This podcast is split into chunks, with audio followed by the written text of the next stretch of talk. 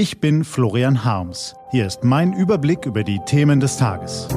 T-Online-Tagesanbruch. Was heute wichtig ist. Freitag, 26. Februar 2021. Kampf gegen den Kontrollverlust. Merkels Regierung ist gut im Runterfahren, aber nicht gut genug im Hochfahren. Gelesen von Ivi Strüving. Was war? Krisenmanagement in Corona-Zeiten ist ein permanenter Kampf gegen den Kontrollverlust. Die Infektionen dürfen nicht überhand nehmen, die Intensivstationen dürfen sich nicht zu schnell füllen, die Wirtschaft darf nicht zusammenbrechen, Senioren und Kinder dürfen nicht im Stich gelassen werden, die Stimmung in der Bevölkerung darf nicht kippen. Alles schwierig, aber letzteres fürchten viele Politiker in diesen Tagen am meisten. Der Dauerlockdown nervt. Die Sonne scheint, immer mehr Bürger nehmen es mit der Disziplin nicht mehr so genau. Die Leute haben die Schnauze voll, schnauzt Hessens Ministerpräsident Volker Bouffier. Der Haken ist, dem Virus ist egal, was die Leute denken. Es mutiert, es verbreitet sich, solange nicht genügend Menschen ihren Peaks bekommen haben.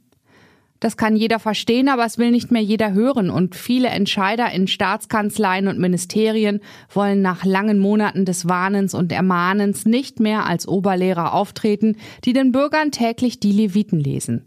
Das ist sogar verständlich. Zur Aufgabe politischer Amtsträger gehört es, Gefahren von den Bürgern abzuwenden, aber eben auch Stimmungen in der Bevölkerung eine Stimme zu geben. Das tut Herr Bouffier mit seinem deftigen Satz und das tut auch die rheinland-pfälzische Ministerpräsidentin Malu Dreyer, die im Interview auf T-Online schnelle Öffnungsschritte fordert. Von Mainz bis Magdeburg, von Kiel bis Düsseldorf übertönen sich die Ministerpräsidenten nun gegenseitig mit Lockerungsforderungen. Jeder ruft seine jeweilige Forderung in die Mikrofone, nennt sie Konzept und hofft darauf, damit irgendwie durchzukommen. So entsteht statt Klarheit eine Kakophonie, die viele Bürger noch ratloser zurücklässt, genauso wie gegen Ende des ersten Lockdowns im vergangenen Jahr. Und maximal riskant. Denn wie immer, wenn alle durcheinander reden, wächst der Druck auf die Führungsspitze, doch auch dort herrscht mehr Durcheinander als Klarheit. Das Kanzleramt kämpft gegen den Kontrollverlust. Die Lockerungsdebatte lässt sich kaum noch einfangen, wohl auch nicht mit drastischen Worten wie im vergangenen Frühjahr, als Angela Merkel vor Öffnungsdiskussionsorgien warnte. Deshalb beginnt die Kanzlerin nun vorsichtig vom Inzidenzwert 35 abzurücken, den sie bei ihrem letzten Treffen mit dem Ministerpräsidenten als bundesweiten Zielwert festgelegt hatte.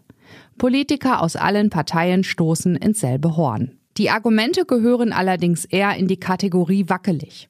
Erstens seien nun ja immer mehr Menschen aus der Risikogruppe geimpft, vor allem Senioren und Vorerkrankte, also werde es absehbar auch weniger Covid-Patienten auf den Intensivstationen geben. Was die bislang wenig erforschten Virusmutationen anrichten können, auch unter Jüngeren, bleibt dabei unberücksichtigt.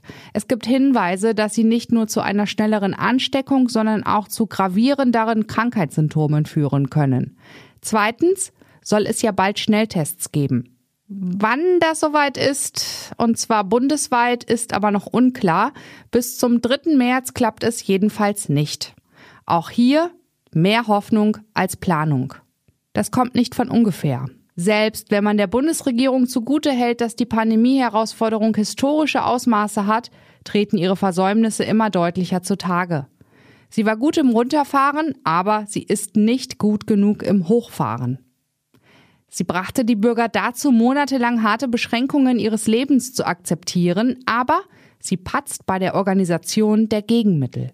Und nun verstrickt sich die Kanzlerin auch noch in einem Kompetenzkampf mit ihrem Gesundheitsminister. Es sind auch diese offensichtlichen Widersprüchlichkeiten, die immer mehr Menschen daran zweifeln lassen, dass die Regierung einen klugen Plan hat, wie sie das Land erfolgreich aus der Pandemie herausführen kann.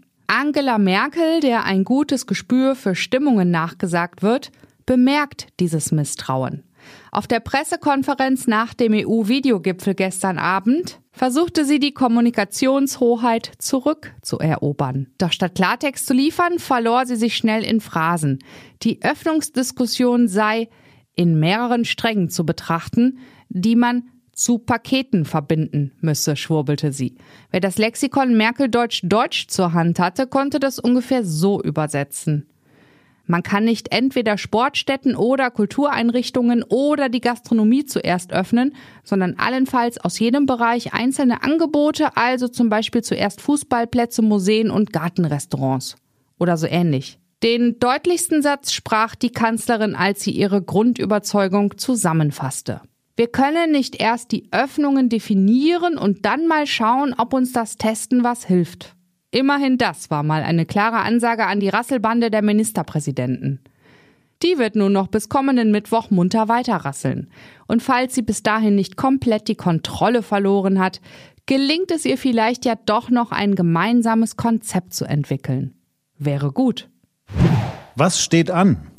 Die T-Online-Redaktion blickt für Sie heute unter anderem auf diese Themen.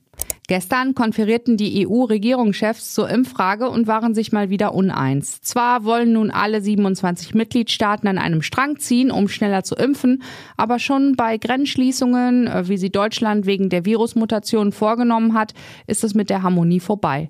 Genauso wie bei der Frage, wozu der EU-weite Impfpass dienen soll. Drei Monate will man sich nun Zeit nehmen, um, Sie ahnen es, ein Konzept zu entwickeln. Die Linkspartei fristet ein Schattendasein. Nun wollen zwei Frauen sie zurück ins Rampenlicht führen.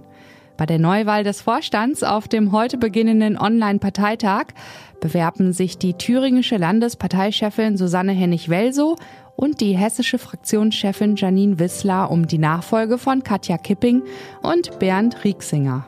Diese und andere Nachrichtenanalysen, Interviews und Kolumnen gibt's den ganzen Tag auf t-online.de. Das war der T-Online-Tagesanbruch vom 26. Februar 2021, produziert vom Online-Radio- und Podcast-Anbieter Detektor FM. Morgen gibt's den Tagesanbruch am Wochenende mit dem Rückblick auf die wichtigsten Themen der Woche, Analyse und Einordnung. Ich wünsche Ihnen einen fidelen Freitag und dann ein wunderbares Wochenende. Ihr Florian Harms.